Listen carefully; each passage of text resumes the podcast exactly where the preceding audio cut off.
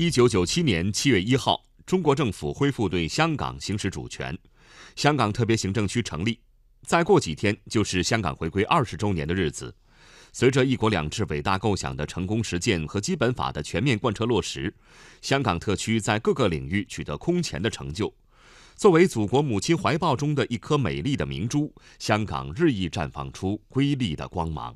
香港回归二十年将迎来诸多发展新机遇。香港如何继续发挥超级联系人的作用，为国家所需发挥香港所长？请听香港回归二十年特别报道：同心创前路，掌握新机遇。采自央广记者侯燕。梁晓明从事金融服务业，业务涉及香港及内地，每周都会往返两地之间。每次走过港铁柯士甸站的人行天桥，看着眼前一片工地渐渐成为已具雏形的西九龙站，都充满了期待。明年广深港高速铁路香港段通车，从西九龙站出发，香港就能连通汇入内地高铁网络。现在呢，我们到广州呢坐直通车，呃，要两个小时。如果开通以后呢，应该四五十分钟，这样呢能节省一个多小时。呃，到深圳呢，现在坐这个直通车基本上是四十分钟。如果将来深圳呢，应该二十分钟就可以了，节省一半的时间。高铁开通后，预计香港西九龙站每天旅客输送量近十一万人次。跨越伶仃洋，世界最长的跨海大桥港珠澳大桥也贯通在即，而深中通道虎门二桥也在建设中。一条条运输大动脉的打通，不仅带来通行时间的缩短，为香港与内地的深度交融、区域发展创造极大便利，更让香港人感觉粤港澳大湾区城市群的发展蓝图已触手可及。今年两会政府工作报告中首次提出粤港澳大湾区城市群，这是继美国纽约湾区、美国旧金山湾区。日本东京湾区之后的世界第四大湾区，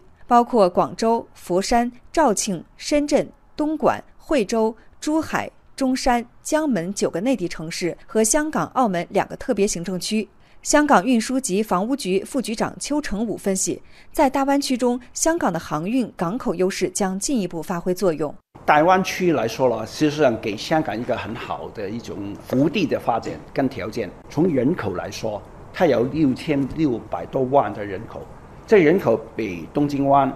比这个旧金山湾都要多。这一片的也是整个国家来说比较富裕的一个地区了，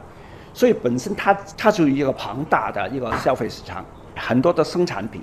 都是从这个地区里面出来的。他们需要港口，需要机场，要把他们制作的产品运到其他国家。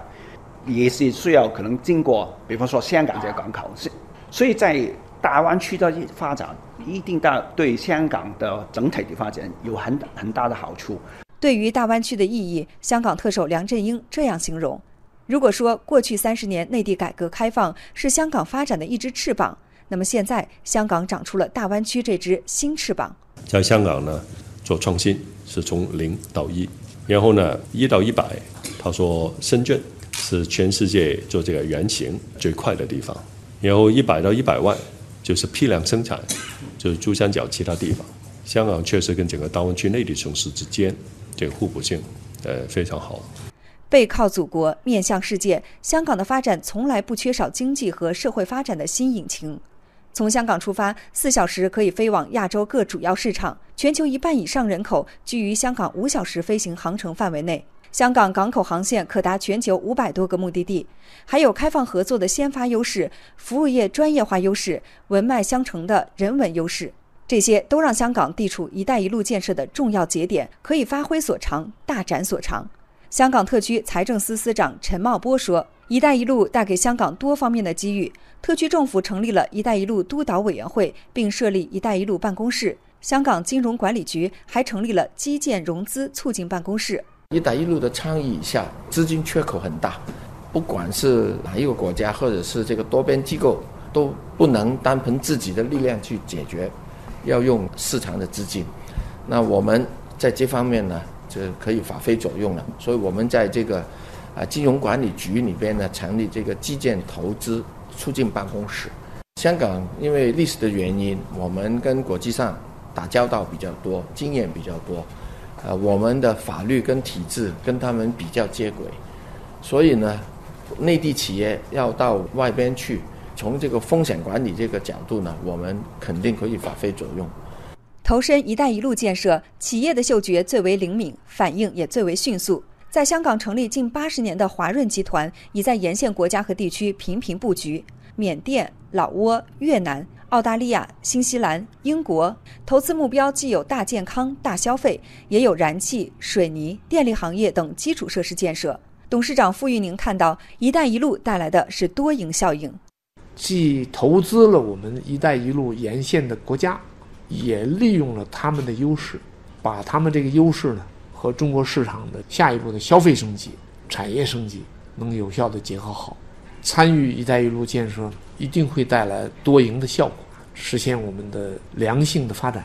香港中联办主任张晓明表示，中央高度关注并支持香港在打造综合服务平台、推动人民币国际化、“一带一路”投融资平台建设等方面发挥积极作用。形象地说啊，在“一带一路”建设这一趟快车当中。中央已经给香港啊预留了位置，积极推动香港参与“一带一路”建设，用好香港所长，服务于国家所需，既是推进“一带一路”这一项战略工程的需要，也是香港自身寻求更大发展的需要。回归二十年，香港再启程，创新科技再推动。文化资源再挖掘，旅游产品再升级，香港这个活力澎湃、韧力十足的城市，将继续在东西交汇、新旧交融中焕发新生、澎湃前行。